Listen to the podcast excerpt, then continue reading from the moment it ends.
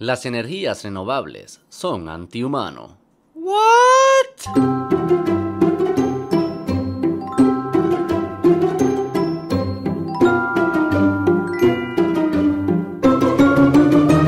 ¿Tú eres team qué?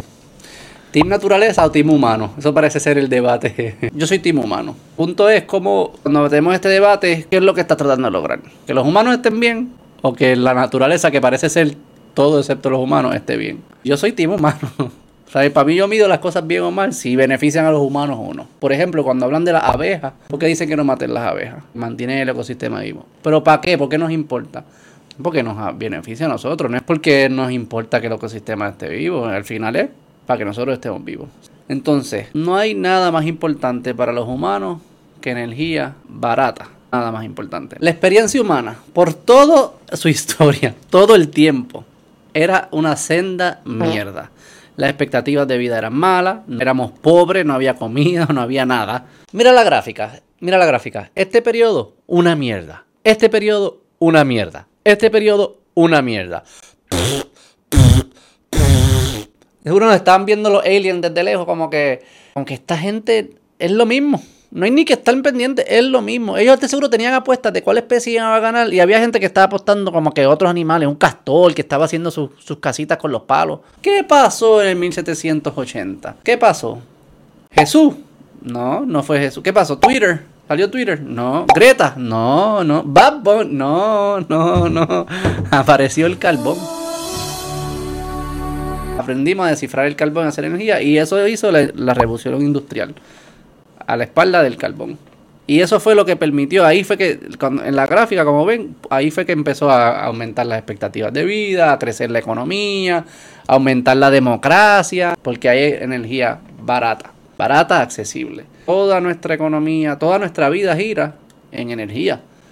Todo tiene energía, transportación tiene energía, medicina tiene energía, vivir en algún lugar tiene energía, cocinar tiene energía, escucharme tiene energía, el teléfono, el teléfono que usan estos cabrones para hacer un tweet quejándose, "Ah, que si los fósiles, que sé yo, que, que le da un fucking botón y va, su, odio tra- atraviesa el cielo y llega al espacio y llega un satélite, que va otro satélite, que llega, que, que va un servidor y se lo envía a todo el mundo para nosotros poder disfrutarnos su odio. Todo eso es por energía. Si no hubiese energía, no pudiesen hacer nada. Entonces, la meta es que haya energía barata y limpia, como, una stripper, lo puedes decir. Lo que es caro termina siendo sucio, porque como los humanos van a seguir consumiéndolo para, para poder satisfacer sus necesidades, vas a tener que entonces volver a la, a la energía sucia. No va a ser como que los humanos dicen, bueno, pues no hay energía, pues, camino. Como que eso no es lo que va a pasar. Y la razón por la cual es caro es porque no es suficientemente eficiente. No le sacas lo suficiente a la energía que tuviste que invertir. Vamos a poner un ejemplo. Vamos a decir que tú eres un chita.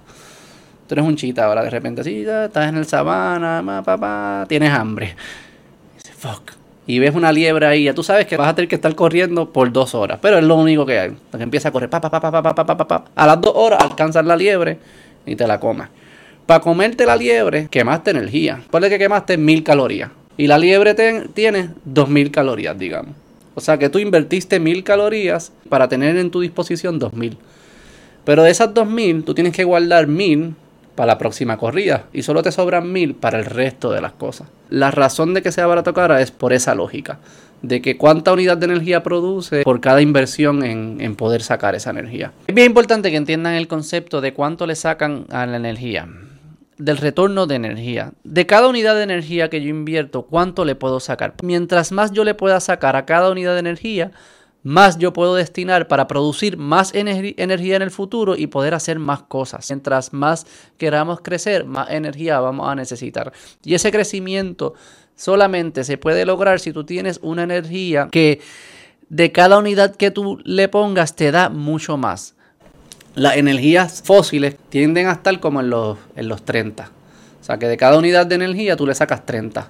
Las energías eh, renovables, la de hidro, la de agua, son bastante buenas. Eh, creo que están en los 40 y pico, pero el reto que tienen es que pues no puedes empezar a construir si no hay cuerpos de agua.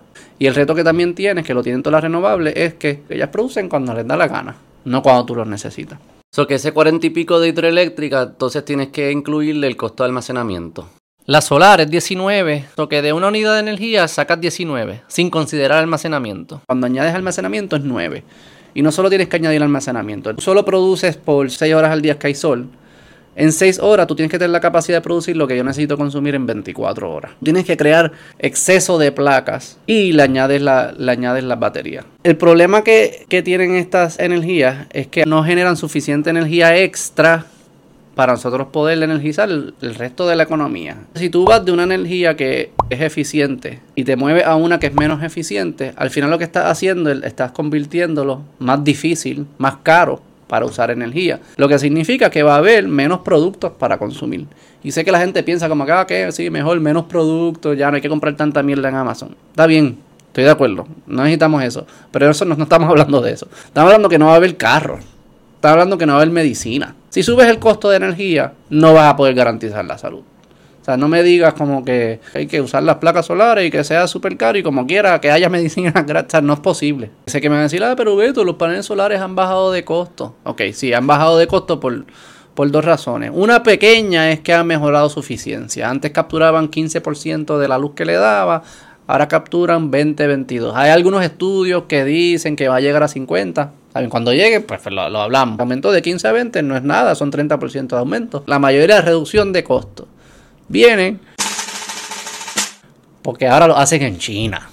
Antes lo hacían en Alemania, donde respetaban un poquito a las personas, había derechos laborales, se lo enviaron a un país que usa esclavos, que le paga miseria. Les pregunto, ¿qué energía ustedes creen que usa China para producir los paneles solares? Solar, utilizará solar.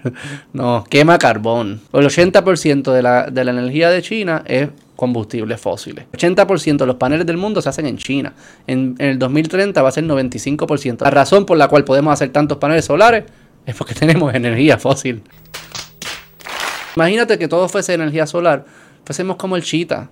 Esta energía que estoy produciendo la tengo que guardar para hacer el próximo panel solar. A mí me encantaría el sol sí, hacer fotosíntesis, yo te lo he dicho, como que pararme así que, tener fotosíntesis, pero así no funciona. También me molesta que digan como que energía renovable, porque la fuente viene del sol. Ajá, y los paneles, el, el, el sol haga paneles solares. no, cabrón, esos son minerales y metales y, y los llevan en botes. duran 25 años, tienes que reciclarlo o tirárselo a otro país pobre, que es lo que hacen hoy en día. Entonces también hablan de que el acceso a electricidad y energía es un servicio esencial, que lo debemos tener del tiempo. Lo que es esencial es prender la nevera es esencial, poder cocinar es esencial. Si haces más cara la energía, todas esas cosas por las cuales tú dices que la energía es esencial, vas a poder hacer menos de ella. Y va a haber personas que no lo van a poder hacer. Los más pobres en los países ricos y los países más pobres. Que eso es la otra mierda que está pasando. 3.2 billones de personas, que es casi la mitad de la población del mundo, no tienen acceso a electricidad. Cero. Queman madera principalmente para cocinar. Y no es como que la gente se dice, ah, como que sí, un barbecue. No, es un barbecue, no es una fogata. No es como una fogata y después te montas tu carro y vas a Chile, ¿sabes? eso no es lo que está pasando. Están quemando madera para cocinar y se están muriendo de contaminación. Y eso es lo que hacían en Europa y en Estados Unidos antes. Y la razón por la cual funcionó la transición es porque se fueron a una más eficiente. Mitigan el daño de lo sucio. El calentamiento global está aquí. Y es cierto, ya se están viendo algunos efectos. Y tenemos que crear mitigación. Hay que construir, hay que subir los edificios, hay que construir mejor, hay que crear mejores sistemas de drenaje, de acueducto, todo eso. ¿Cómo es más fácil crear eso? ¿Con energía cara o energía barata? ¿Cómo tú creas la mitigación si no tienes acceso a energía? No vas a poder. Entonces, ustedes querían reconectar con la naturaleza, pues ¿por qué no le dicen a los de Bangladesh, mira que eh, se, se, están hundiendo, mira, se están reconectando con la naturaleza? ¿Sabes quién está bien conectado con la naturaleza? Los humanos antes de todo esto. Estaba escuchando que decían como que no, hay que, hay que usar el agua, el viento, el sol y el corazón. Si tú pudieses hablar con tu fucking tataratatarabuelo, uno de estos, y tú le dices, no, nuestro plan es reconectar con la naturaleza, te diría que cabrón, tú estás loco. El punto de la historia humana era salirnos para el carajo. Era transformar la naturaleza para que nos fuera bien. No entiendo cómo los humanos no cuentan como naturaleza. Los 3 billones de estas personas, ellos no cuentan. Mejorar sus vidas no es mejorar la naturaleza. ¿Qué es lo que consideran como naturaleza? No cuento todo excepto los humanos pobres y las cucarachas. Cabrón, es, es arbitrario. El punto es team humano. Que los humanos echen para adelante. Si seguimos de la, de la misma manera, parece ser que vamos a dejar de existir. Porque el trade-off es mejor ser pobre y vivo que muertos y, y, tratando de ser rico. Ok, 50 Cent. Mentalidad apocalíptica está interesante. Hay dos alternativas. Una es, vamos a consumir menos. Hijos de putas que nos gusta consumir lo que nos pongan de frente. Si me dan más, quiero más. Another one. Another one. Another one. Así somos.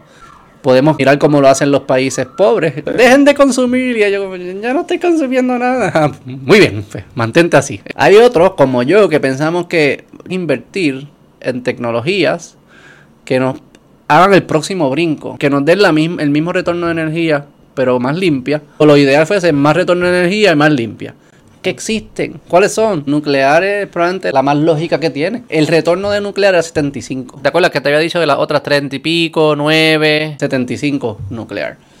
Según unos estudios que se hicieron en Alemania. Lo que nosotros consideramos como una emergencia hoy. Y compáralo con lo que los de antes, hace 1200, qué sé yo, consideraban una emergencia. ¿Tú has visto la película esta de Notebook?